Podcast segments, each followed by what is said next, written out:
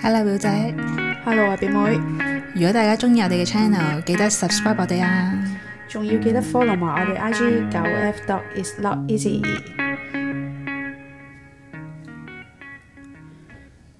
啊！前排咧，我放工咁翻返去我屋企樓下街市買嘢啦，撞到一個親戚喎。咁當時咧，我係做緊啲咩咧？咁就係睇緊一個電子書啦。個親戚就望到我嘅時候，佢就話：，喂，做乜買嘢都咁勤力啊？掛住睇書咁樣。誒、我話有時間咪睇咯咁樣。咁我就覺得吓，點解舊嘅 generation 裏面咧，我變咗勤力嘅？我哦即係等於誒、呃以前曾經有個同事買咗個 Triple O 翻公司食，嗯，跟住我嗰個經理就話：哇，做乜事咁慘啊？食包咁樣咯，啊跟住佢就跟住心諗哇九十幾蚊啊個餐，咪係咯。 跟住我就諗咗好多日常嘅例子啊。點解有啲嘢人哋一睇落去，佢就會用一啲詞語去代表咗呢一件事啊？咁、我就諗咗幾個啦，諗住去講下，誒到底喺大家嘅心目中呢一樣嘢係乜嘢嚟嘅咧？咁樣睇書呢件事啦，咁我出過幾樣嘢，一係就勤力啦。如果你誒中意上 IG 打卡嘅話，你扮睇書咁樣啦。跟住另外就係打機，打機你會覺得係咩啊？不務正業唔。做嘢咯，打機。唔做嘢，懶，呢啲、就係打機嘅形容詞啦，咁樣你講而家係老一輩老一輩嘅嘅係啦係啦啊睇星座、人類圖、迷信啦呢件事。人類圖佢哋都唔會理解添，應該係話，哦，係啊，同埋占星佢哋都唔知咩嚟嘅，佢哋淨係識得星座十二星座哦嚟嘅，或者可能應該係咪風水啊風水咯，風水就迷信咁樣啦。嗯咁我就同我媽講，喂，我去露營啊，好開心。佢就會覺得係攞苦嚟辛？ 係直情 exactly 就係攞苦嚟辛啦。有啲親戚啦就覺得，哇，讀大學係係咪嗰啲咩啊？但係四方帽唔知係啦係啦，嗰啲你就好叻啦係，啊用兩個係嗯字好叻嚟形容你啦。跟住你部電話，哇，用嗰個最新嘅 iPhone 啊，就代表你係好有型同埋好有錢。但係舊嘅 generation 佢哋貼得咁近，佢知道邊一個係新 iPhone 啊咩？即係你用嗰個型號就係蘋果嘅一部機咯，哦而唔係定係定 Samsung。，係佢係見到蘋果個 logo 就係話係啦 咦，係喎，即係我都係啊， 即係我呢個六 S 都 係。跟住用 Apple 嘅嘢就代表係，哇，好高科技啊！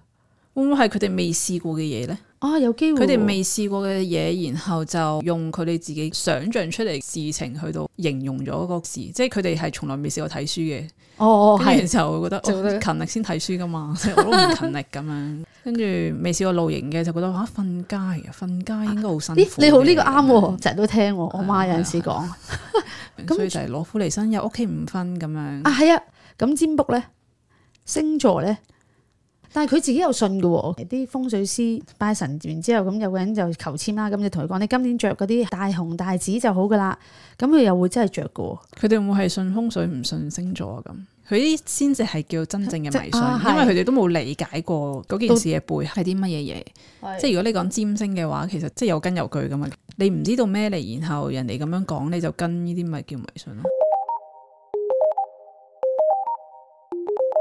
同埋另一個就搭的士咯，搭的士你覺得佢感覺係咩啊？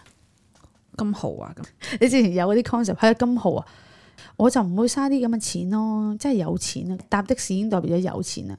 咁以前未疫情之前啦，你係係成日去旅行，佢都話你有錢㗎啦。啊係喎，唔係佢話你嘥錢咁又唔係唔係，即係你講嘥錢應該係你阿媽啫。啊但係係如果係其他人，即係可能年紀大啲，睇到你哇，你成日一年去三四次旅行，你一定好有錢啦咁樣。但係其實佢哋唔知道啲機票原原來來咁好啊平嘅，喂，咁係喎。如果佢咁講，都冇其實係你理解冇接觸過或者冇嘗試去了解呢件唔去理事，缺乏咗一種。認知咯，我或者認知係咁如果誒比特幣咧，你會覺得佢係講咩啊？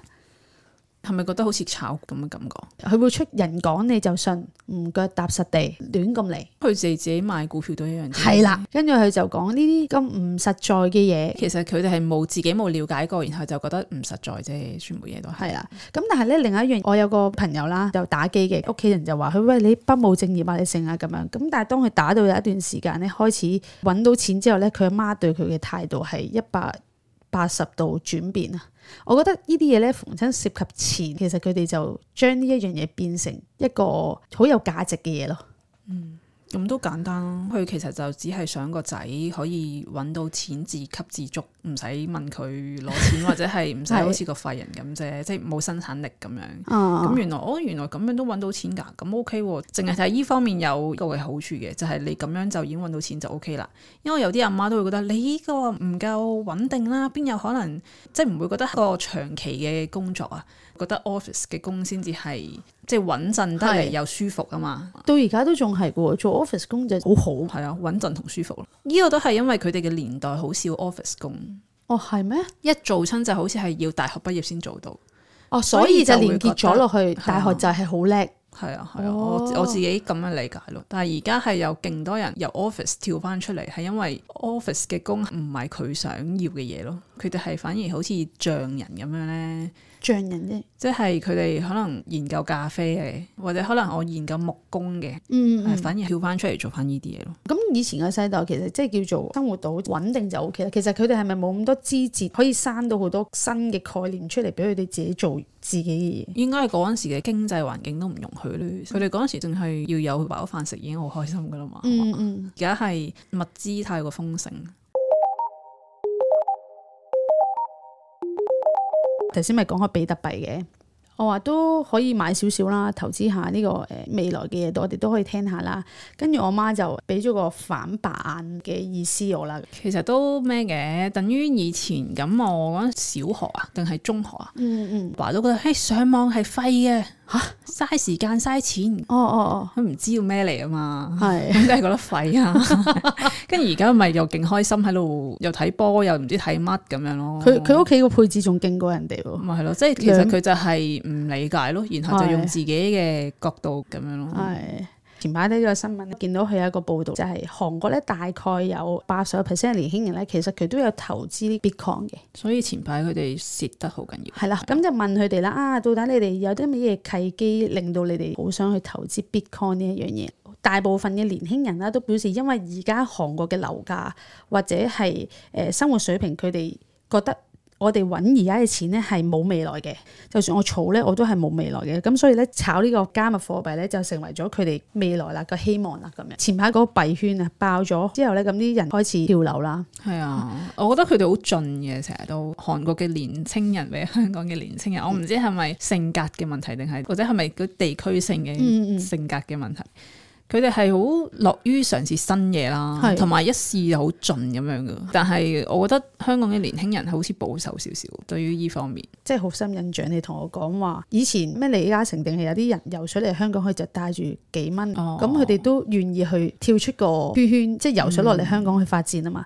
點解而家我哋就算想去跳出呢個圈，我哋會咁多掣肘啊，或者哦可即能係可能係想去亞洲嘅某一個地方度生活，都好似係極難咁係樣，啊即係好似話哦我唔好夠二十萬我唔得㗎，係咁樣啊，即係好似好㗎冇安全感。但係人哋以前嗰個年代乜都冇嘅時候，人哋就係可以個身上面得一百蚊，佢就遊嚟香港啦，幾咁成功啦。咁點解我哋而家跳出去嘅時候個顧慮會咁多咧？其實呢個都好值得我哋去諗。對於我自己嚟講啦，因為而家係一個好舒適嘅圈裏面。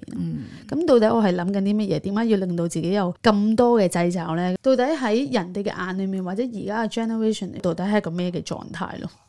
譬如我媽覺得我有一份好穩定嘅工作，佢覺得而家咁樣嘅我係最好噶啦。咁你就唔好再諗住轉工啦，你唔好搞佢會會理你呢啲嘢嘅咩？前排有講過話，我想跳出去睇下其他嘅工作啊、工種啊，咁佢就話吓，而家咁穩定，又難得讀完書，老細又咁欣賞你，點解你又要去一個咁唔舒適嘅地方啊？咁樣佢好唔願意我去做一啲咁嘅改變咯。嗯，係啊，咁跟住就咁係佢嘅諗法嚟啫，但係始終喺我嘅立場上面，我要做咩決定咧？其實佢係干涉唔到。係啦，只不過我係要話俾佢所聽有阿有媽啲都係咁噶啦，一定係想個仔女繼續保持喺而家嘅狀態噶，係除非你係打緊機唔做嘢。冇 正如義果唔係，你出面有份工，佢都覺得你一定係維持翻呢個狀態係最好嘅。